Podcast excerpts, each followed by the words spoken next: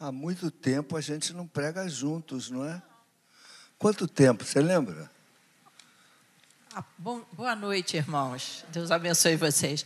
Acho que não tem muito tempo, não, mas eu estou meio sem noção de tempo, né? O É. tempo está passando tão rápido. Então você não sabe há quanto tempo Não. a gente prega. Aliás, eu tenho que hoje, consultar meus papeizinhos. Tem tudo hoje nós vamos lá. falar sobre não sei. Não, não, não estou brincando. O tema é não sei. É, bota lá. Isso. Por exemplo, quanto tempo nós vamos ter que usar máscara ainda? Não sei, Quando é que todo mundo vai poder se vacinar? não sei. Você acha que depois de vacinado o pessoal vai poder viver com aglomeração? Também não sei se vai ter novas cepas, cepas que falam. É, va- né? é, va- variantes, variantes do, vírus. vírus. É, também não sei. É, E economia, Paulo? Tu acha que vai engatar outra vez quando? Que ano? não sei. E as crianças? Quando as crianças voltarão para a escola de segunda a sexta? E vão poder ficar todo mundo junto. Quando é, É. que nós vamos poder botar aquelas cadeiras que estão entulhadas lá no salão de festa aqui dentro novamente? Não sei. Então Não tem sei. muitos não seis andando Verdade. por aí, não é não? Verdade. É verdade. E nós vamos falar hoje exatamente isso. O que fazer quando eu não sei o que fazer? O que fazer quando a gente não sabe É como agir? E nós resolvemos pegar como tema do que nós vamos falar uma, uma história, uma história do povo de Israel, onde eles estavam vivendo uma, não si- sei. uma situação horrível, sem esperança, estavam escravos na Babilônia, Na Pérsia na. Pérsia, e Não, interessante. Eles está escravos na Babilônia, né? É. Então devia dizer não, quando esse reino aí da Babilônia tiver uma crise, qualquer problema, sei lá, Nós vamos ser libertos. Nós vamos voltar. não, não, Aí a Pérsia vai e conquista domina a Babilônia. a Babilônia. Eles mudaram de senhorio, É mas continuaram escravos. É verdade. Deixaram de Cativos. ser escravos da Babilônia, passaram a ser escravos da Pérsia. E deviam pensar quando nós estaremos livres desse outro domínio persa, né? Também não sabiam. Então, isso que nós estamos contando para vocês, na Bíblia, está mais ou menos no livro de Neemias. Neemias era um, um desses que tinha sido transportado para, para a escravidão. Ele e, e- praticamente todo o povo, quem ficou lá em Jerusalém era o restolho. Eram os, os- os- os velhinhos, os, os aleijados, os, os- que não tinham muita, muitas posses, em suma, o, o pessoal que nem, nem os persas nem os babilônios quiseram. E para muito longe, né? Neemias estava em Suzã. 1.600 quilômetros de Jerusalém. É para onde eles estavam. A cidade de Suzã estava a 1.600 quilômetros de Jerusalém. Irmãos, sem que avião, não. sem ônibus. Claudete, era lombo de burro, de, Tinha de que atravessar cavalo. áreas Meu desérticas. Deus, era, era, era uma situação difícil. Era um não sei mais complicado que o nosso hoje. Há muito mais. O que, que há? Nós temos água encanada. Nós temos luz elétrica. Mas, Paulo, era um sonho muito distante. Não é? E, então, nós vamos ler o, o- o primeiro capítulo aqui de Neemias para você ver a situação em que esse povo se encontrava. Se você tem dúvidas quanto ao seu futuro, imagina o povo de Deus lá de Suzã. As palavras de Neemias, filho de Acalias, no mês de Quisleu, também não sei que mês é esse, no ano vigésimo, estando eu na cidade de Suzã, isso quem está falando é Neemias, veio Hanani, um dos meus irmãos, com alguns de Judá, viajaram 1.600 quilômetros. Então eu lhes perguntei pelos judeus que escaparam e que não foram levados para o exílio e acerca de Jerusalém. E eles me disseram: os restantes que não foram levados para o exílio e se acham lá na província estão em grande miséria e desprezo. Os muros de Jerusalém estão derrubados, as portas queimadas. E vocês sabem que muros e muralhas e portas naquela época era segurança, era. Hoje em dia nós não valorizamos a muralha, mas, mas nós valorizamos segurança. E eu ouvi essas palavras, assentei-me e chorei, lamentei por alguns dias, estive jejuando e orando perante o Deus dos céus e eu disse a Senhor, Deus dos céus, Deus grande, Deus temível, Deus que guardas a aliança e a misericórdia para com aqueles que te amam e guardam os teus mandamentos. Que oração boa para quem está no exílio, não é não, gente? Quem está escravo, não é não? Que oração. Parece que ele tinha, o coração dele não, não estava arrasado.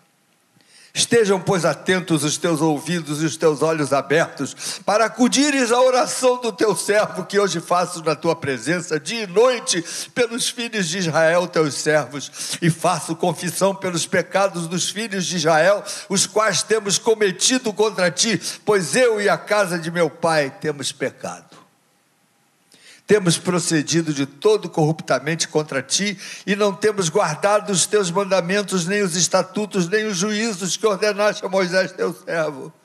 Lembra-te da palavra que ordenaste a Moisés, teu servo, dizendo: Se transgredirdes, eu vos espalharei por entre os povos. Mas se vos converterdes a mim, e guardardes os meus mandamentos e os cumprirdes, então, ainda que os vossos rejeitados estejam pelas extremidades do céu, de lá eu os ajuntarei e os trarei para o lugar que tenho escolhido para ali fazer habitar o meu nome.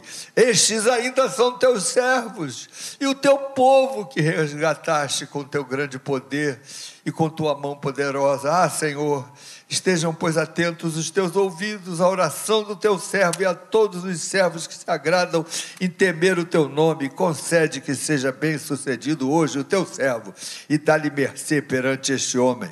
O homem era o rei, o rei. Nesse tempo, eu era copeiro do rei.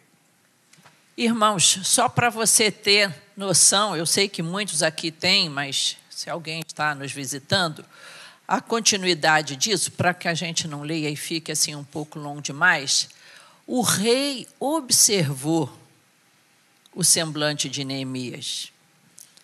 Ele era aquele que provava a comida, o copeiro do rei era aquele que via se a comida não estava envenenada. Ele comia antes, ele bebia antes. Só então, então você vê que era um cargo de extrema confiança.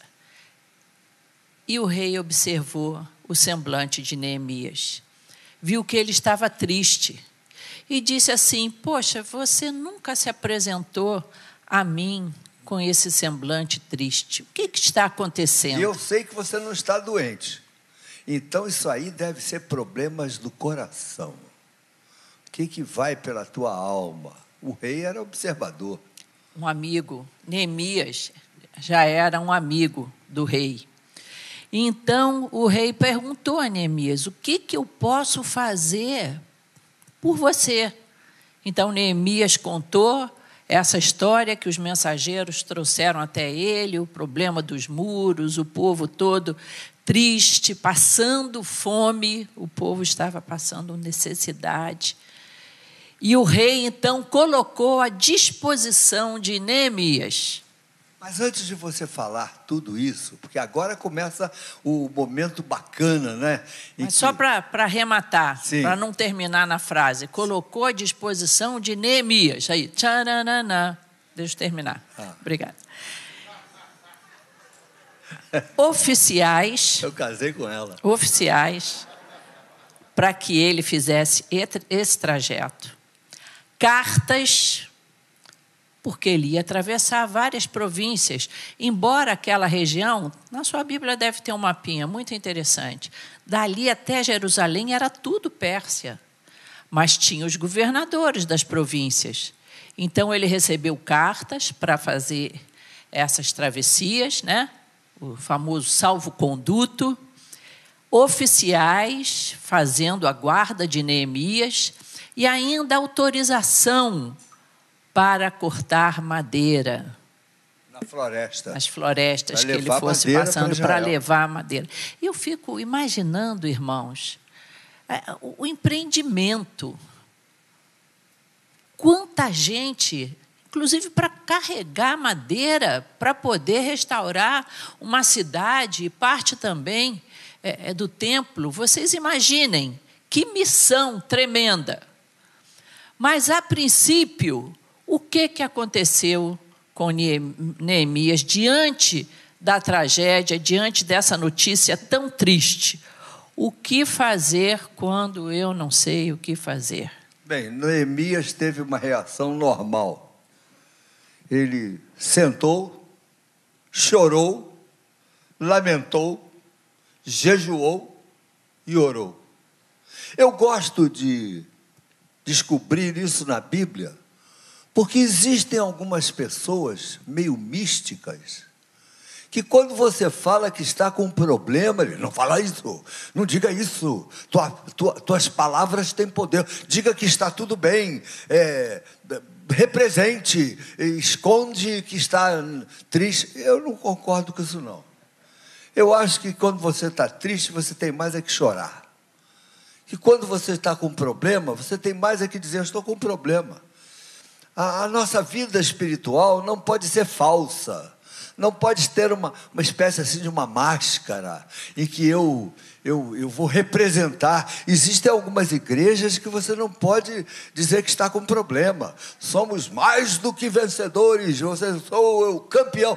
Meus irmãos, nós somos de carne e osso. E somos fraquinhos.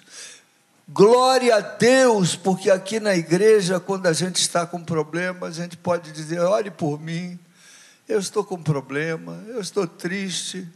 Meu filho, meu marido, meu, meu, meu emprego, minha saúde.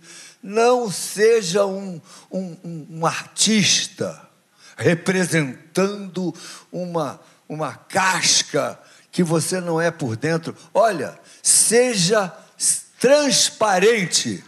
Deus gosta da verdade. Inclusive, Paulo, às vezes a gente fica zangado com alguém, você fica magoado e você precisa de um tempo para se irar e não pecar. A Bíblia diz: irai-vos, mas não pequeis. Mas não está assim, não, não se ire nunca, nunca. Não é? A ira não deve encontrar guarida no nosso coração. Mas a gente, de vez em quando, né? eu lembro que as crianças lá de casa, né? meus filhos, quando eram menores, eu ficava zangada com eles, né? Quem tem três filhos assim, de vez em quando fica zangada com os filhos, né? Estão aprontando. Aquele dia que chegou, chegou a pegar um sapato, você não julgou. Não, mas, mas não lembra essas coisas, Paulo. Aí eu vou ter medo de pregar junto com você. Não vem com coisa assim tão cavernosa, mais ou menos. Por favor. Mas eu me lembro desse dia. Você chegou a tentar pegar é, só sapato. ameacei, não joguei. Não, foi. O Paulinho estava é. horrível. Né? Não, não era ele, não. Irmãos. Mas eu lembro que eles chegavam para mim e falavam: Mamãe, perdoa, me perdoa agora, me perdoa agora. Eu digo: Não, eu tenho o direito de ter algumas horas de chateação. Não dava nem espaço, mal fez um negócio errado, já está querendo que você é, já deixe aqui, já deixe ali, já, já. Graças a Deus que a palavra de Deus sabe que nós somos pó. Então a gente às vezes tem esses problemas. O problema é pecar, é dar lugar ao rancor, à continuidade, mas a gente precisa. O luto, quando você perde alguém, ou quando alguma coisa dá errada na sua vida, eu acho que também tem um luto por coisas que dão errada, que, que não são necessariamente a morte de, de uma pessoa, mas você não passou num, num determinada prova que você queria passar, vestibular, ou foi rejeitado num, numa entrevista de emprego, você tem direito, sim. Ficar triste. De ficar triste. É, mas a reação de Neemias foi formidável. Ele não só ficou triste, mas como ele também, ele buscou o Deus dos céus. Aí começa a diferença entre os tristes que fracassam e os tristes que superam. Qual é o grupo que você quer pertencer? Ao time que fracassa ou ao time que supera? Triste nós vamos ficar. Mas e depois? O que, é que aconteceu com ele? Ele buscou o Deus dos céus. Ele lembrou-se de quem Lembrou. é Deus. Lembrou de quem é Deus. No meio da tristeza, nós precisamos nos lembrar de quem é Deus. Não é? Eu lembro que quando o pastor Paulo ele fez essa cirurgia de, no pescoço, né, tirando esses gânglios é, malignos, e a cirurgia correu bem, foi tudo bem, mas depois, depois houve um incidente. Um dos pontos se rompeu. E se rompeu numa veia muito importante, né? Veia ou artéria, que se chama. No pescoço, tudo é importante. É. E, irmãos, não foi fácil ver naquele hospital esguichando o sangue dele, ele ficando branquinho, branquinho, parecia que ele estava indo embora.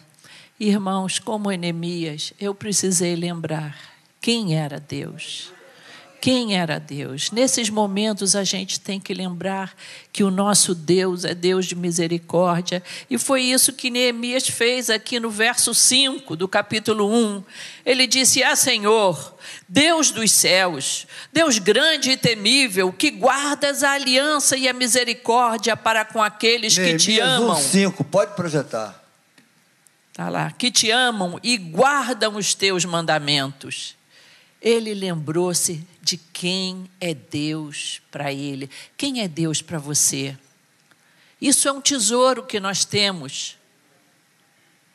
No meio da tragédia, das percas, perdas, lembre-se de quem é Deus para você. Claudete, só consegue se lembrar de quem é Deus para nós quem tem intimidade com a palavra de Deus. Por isso que nós, na nossa igreja, valorizamos a EBD.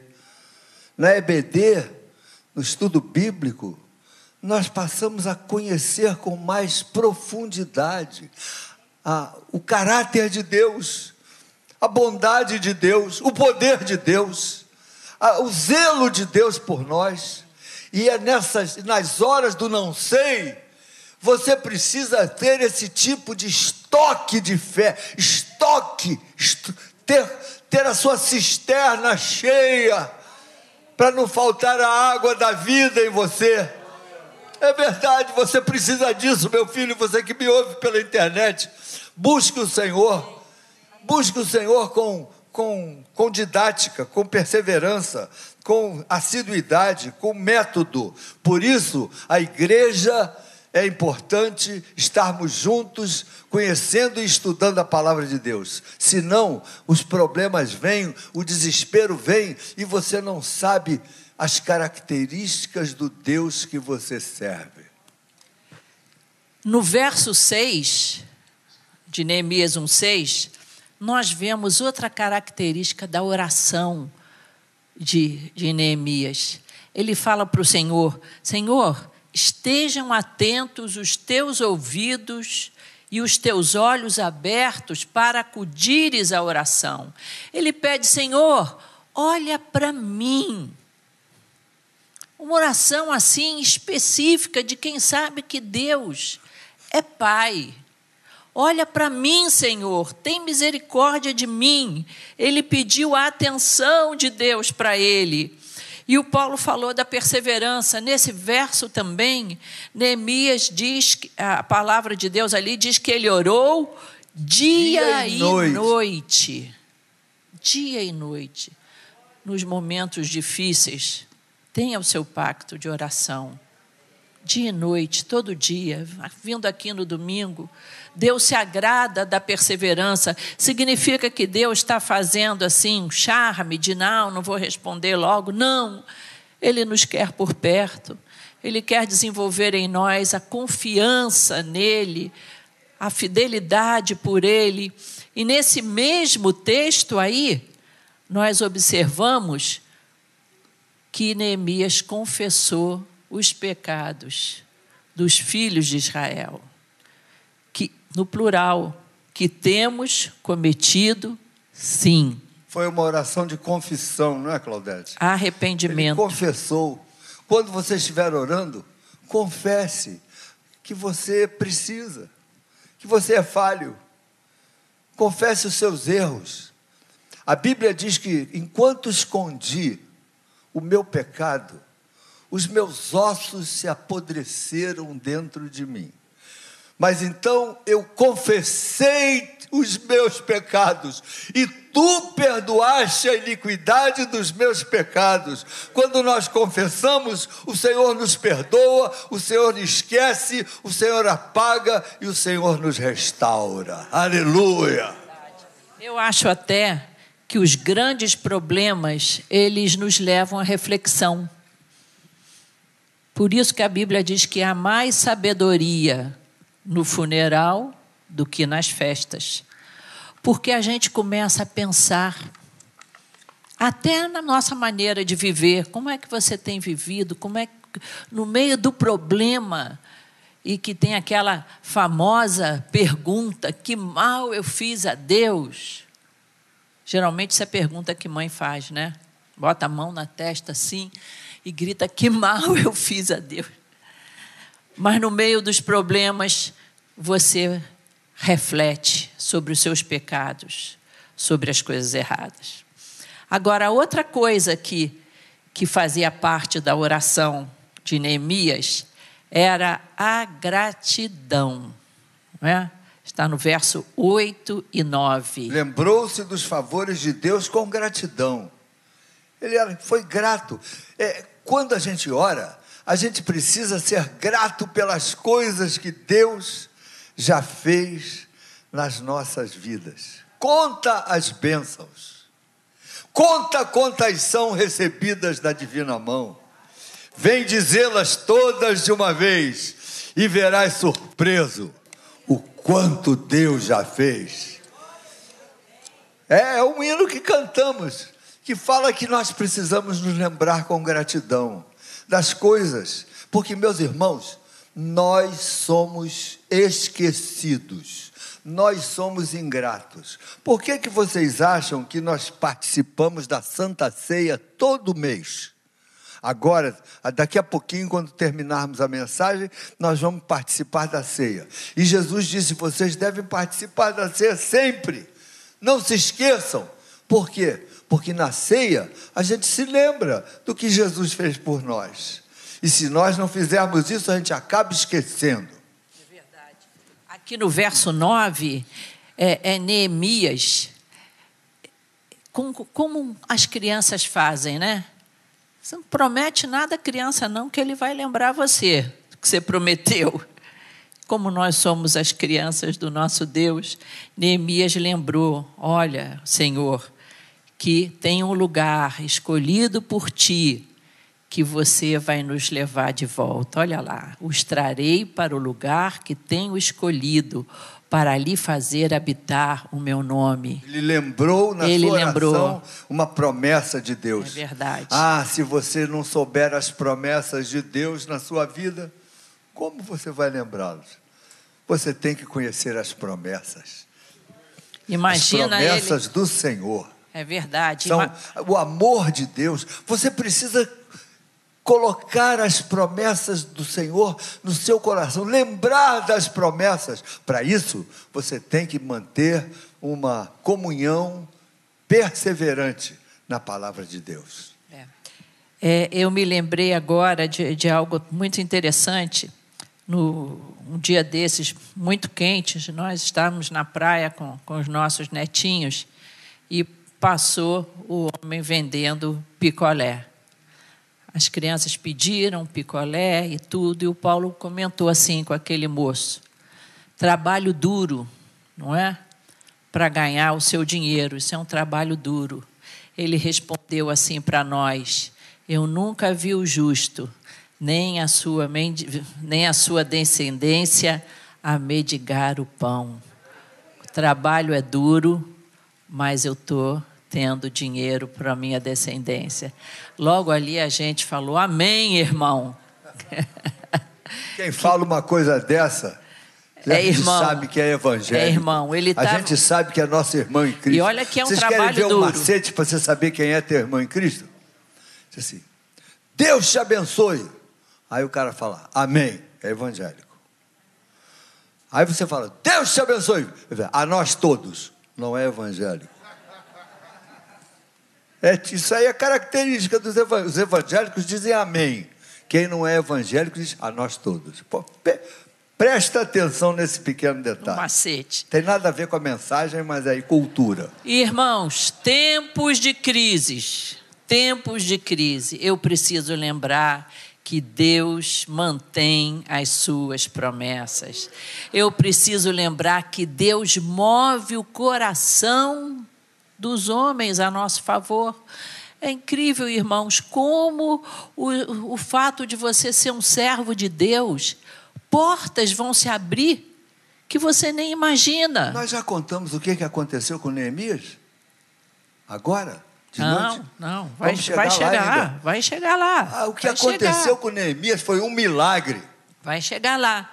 Irmãos, é, para você ter uma ideia, a, a moça que trabalhava, a secretária da, da, da, minha filha, uma senhora já, ela teve a, a Covid. E ela foi para um hospital na Baixada.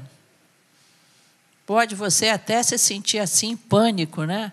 Com Covid, 80% do pulmão tomado, tratamento, um hospital na Baixada. Irmãos, ela teve um atendimento top. Sabe por quê?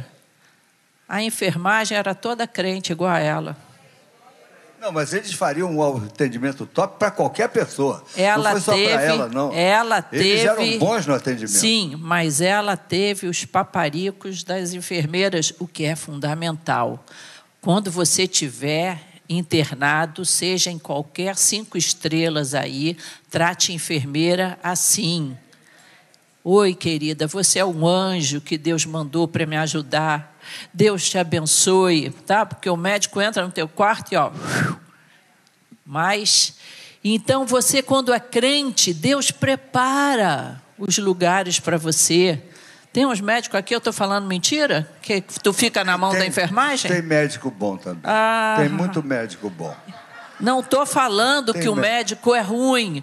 Eu estou falando que o médico não vai estar lá para te fazer taponamento quando teu pulmão está cheio de secreção. Isso aí é enfermeiro. De 20 em 20 minutos, de meia em meia hora. Não, Agora, se tu tratou Claudete. a enfermeira com carinho, Claudete. ela vai te virar para um lado, para o outro, não vai dar as caras como fez com a mamãe, com botar a minha o mãe. patinho, botar a comadre, é enfermeira. Isso daí ela até faz porque tu dá um grito, se ela souber que tu vai molhar a cama toda, ela vem rapidinho. É, pois é. São coisinhas, não é, doutora? Cadê a doutora Rosane? Não está aí, não. Não, mas também tem médico bom. Eu não estou falando que é o médico, meu amor. Aqui é o serviço de. Não é do primeiro escalão, é o do segundo escalão. Mas vamos em frente.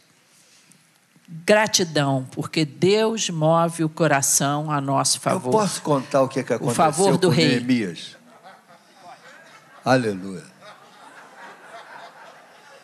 O Neemias vai servir o rei e o rostinho dele estava triste. Já. mas- Aí o rei olha para o Neemias, esse teu sorriso, tu não está tu, tu não tá normal, não. Tu não é assim. O que, que eu entendo com isso? É que o Neemias sempre servia ao rei com um sorriso. Pensa bem, ele era escravo. O rei era rei do povo que tinha escravizado Israel. Era para o Neemias servir ao rei emburrado. Esse ímpio, safado, que escravizou meu povo, vou cuspir nesse vinho. Não é não? Mas não, o Neemias era amigo do rei. Amigo do rei que o escravizava. Seja amigo do seu patrão, ainda que ele não seja do seu time espiritual. Você sabe que tem gente que ora pelo fracasso do seu patrão? O patrão começa a andar, vai, vai, tomara, tomara que ele vá à falência. Mas só que se ele for à falência, você perde o emprego.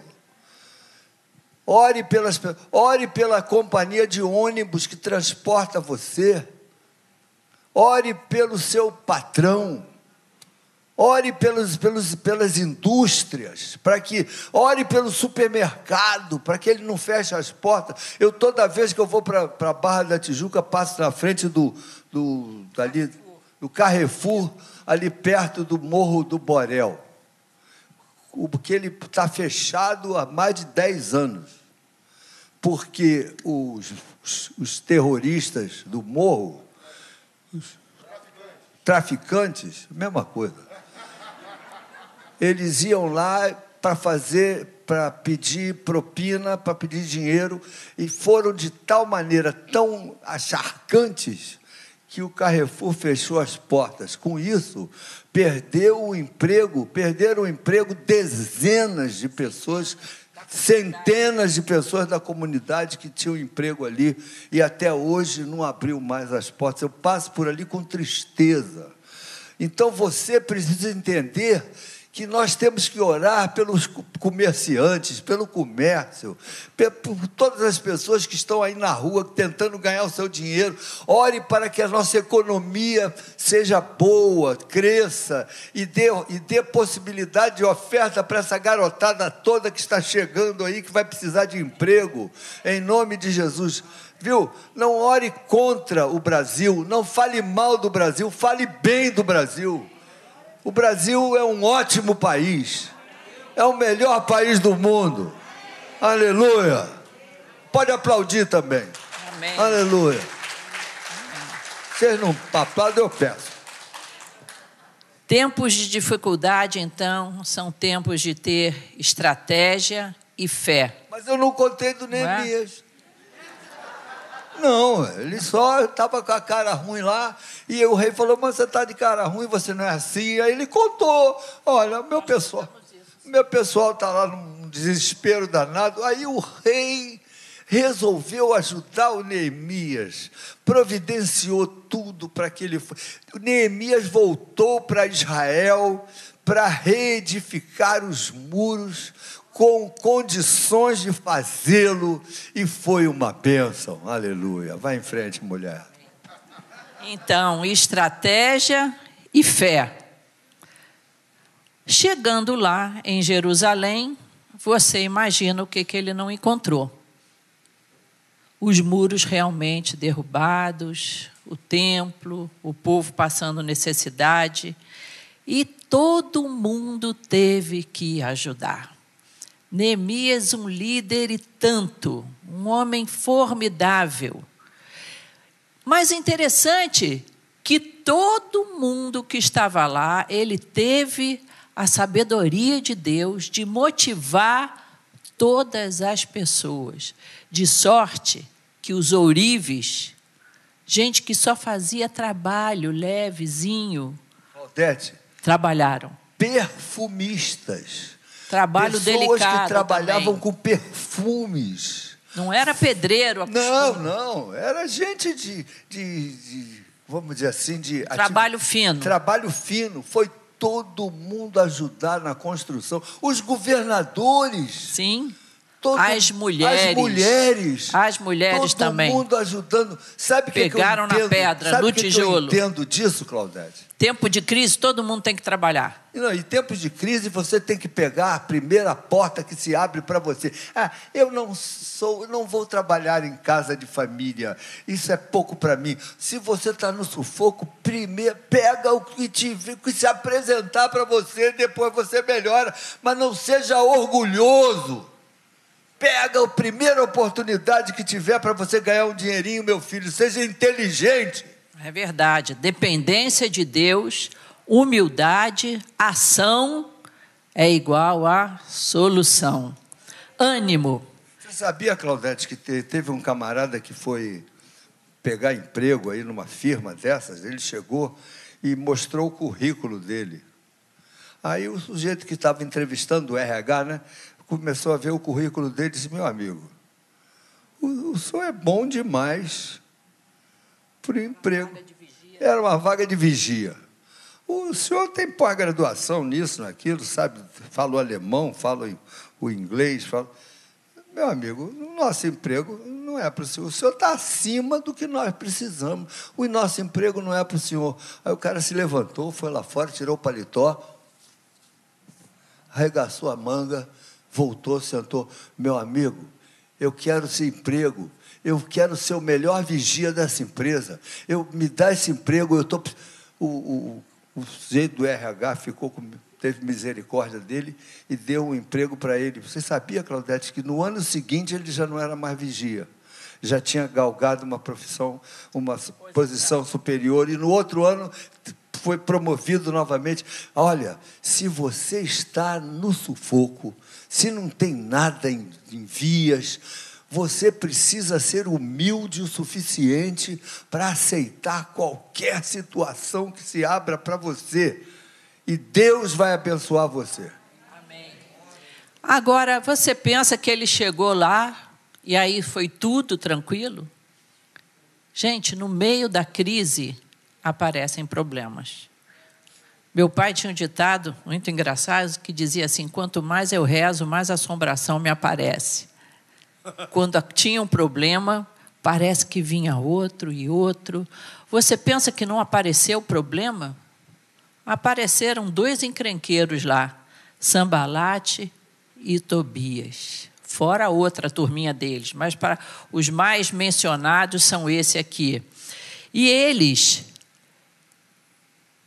queriam tirar o ânimo, o pique daquele povo lá para a construção. a construção. Falaram: olha, vai vir gente aí que vai atacar Jerusalém.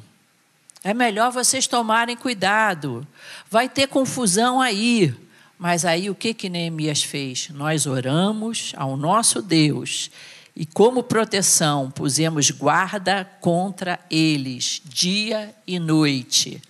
Por via das dúvidas, Podia ter dito assim: não, vamos orar ao nosso Deus e ponto final. Não. Oraram a Deus e colocaram guardas ali na porta. Né? Deus nos deu inteligência. E Neemias começou a encorajar os seus irmãos a continuarem na obra. Quando você estiver vivendo tempo de crise, encoraje os seus irmãos, encoraje as pessoas que vivem com você, encoraje. Você injete ânimo. Não seja um onde a onça é o nome da orca. Não tinha um. um era, era lip de lion e, e ha, hiena, a hiena. A hiena era só para baixo. Não dá certo, vai dar tudo errado. E o lip de lion, ele era cheio de ânimo. Seja lip de lion, não seja hiena. Interessante, gente, que no verso 4:17 diz que um grupo lá que trabalhava, um tinha nas mãos as ferramentas, os martelos para lidar com a pedra. Eles tinham. E na outra mão, uma arma para se defender. E, além disso, oração. Lembrando que Deus estava com eles. Mas atitude, irmãos Crente precisa ter atitude, ânimo. Vença o medo. O medo vai chegar no seu coração. É normal ter medo. Claro. Você imagina que naquela época já tinha fake news? O que, que aconteceu? O Sambalate enviou para Neemias uma carta aberta. Olha que aquelas cartas, antigamente, a gente vê no filme, tinha que ter um selo, né? Para ninguém abrir. O Neemias enviou uma carta aberta, ou seja, para quem fosse levar, já ia Todo ali fofocando. Para influenciar o resto do pessoal. Isso. Era coisa negativa do demônio. E aí ele disse: Olha, estão dizendo por aí que os judeus querem se rebelar contra o Império Persa e que você está a fim de ser rei. Ora, foi o rei que o ajudou a chegar até lá. Não é momento né, de rebelião contra alguém que foi teu amigo. E ele queria fazer isso, espalhar essa notícia para que viessem interferir na construção ali. E eles queriam atemorizar aquela turma, para eles largarem de fazer a obra para não ser. Eu estou, estou me familiarizando com essa história que você está contando. Porque nós temos atualmente Fake uma, news. uma indústria do pânico. Fake Vocês sabiam? News, é.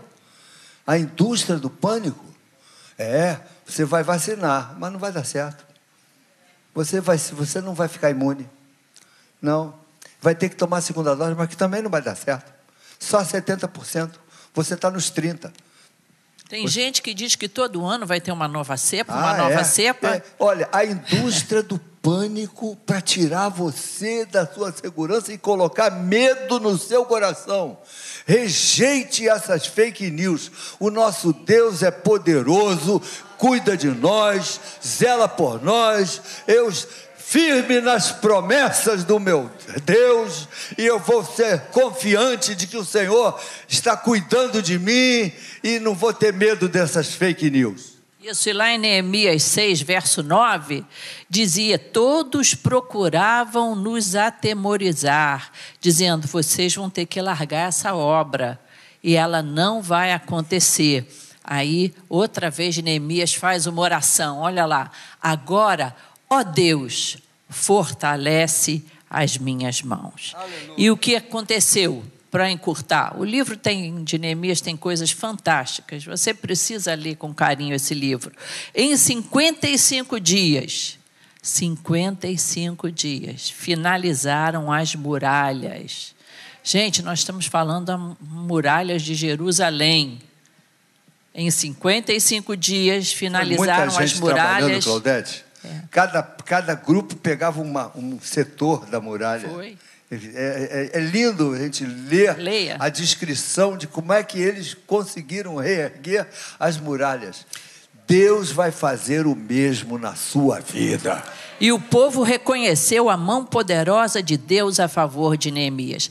Mas, irmãos, no fim desse livro, você vê que Deus tinha um objetivo ainda mais importante do que reconstrução de muralhas.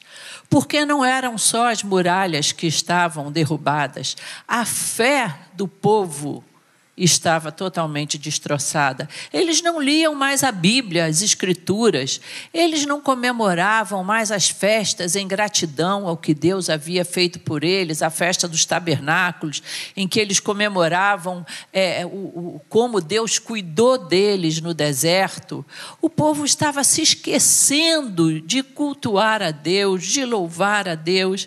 Então, mais do que segurança, eles precisavam restaurar a confiança em Deus e em Sua palavra. Você depois vai ler isso no capítulo 8. Então, muito mais do que segurança, você precisa restaurar o seu relacionamento com Deus. E as crises, os momentos do não sei, eles chegam para você para que você possa restaurar todos esses teus medos e relacionamentos e sabendo quem é Deus. Os então, tempos são do eu não sei. É verdade. Mas eu também quero dizer para vocês que algumas coisas eu sei. Eu sei quem é o meu Deus. Amém. Eu sei que Ele cuida de mim. Eu sei que a oração muda as coisas. Eu sei que a oração abre os céus. E que eu preciso agir com fé e coragem. E terei o dia de celebrar a vitória com gratidão. Amém, meus irmãos? Amém. Glória a Deus. Aleluia. Vamos orar. Vamos orar em nome de Jesus. Curva a sua cabeça. Curva a sua cabeça. Senhor, nós sabemos que estamos passando tempos do não sei, tempos de insegurança, tempos de ponto de interrogação em tantas áreas. Mas nós também sabemos que Tu és um Deus que cuida de nós, que cuida daqueles que amam a Ti, aqueles que temem o Teu nome, aqueles que estão vivendo debaixo dos Teus princípios e obedecendo a Tua palavra. Eu te peço agora que tu estendas a tua mão de misericórdia para todos esses que nos ouvem, agora nesse momento, aquelas pessoas que estão lá na Argentina, nos ouvindo, na França, nos Estados Unidos, na Eslovênia, na Inglaterra. Ó oh Deus, todos esses irmãos que está, podem estar passando momentos de não sei, que a tua presença os fortaleça, que a tua mão os erga e que eles possam sair desses momentos com fé e esperança de que tu és um Deus que cuida de nós. Muito obrigado pela tua resposta em nome de Jesus. Amém.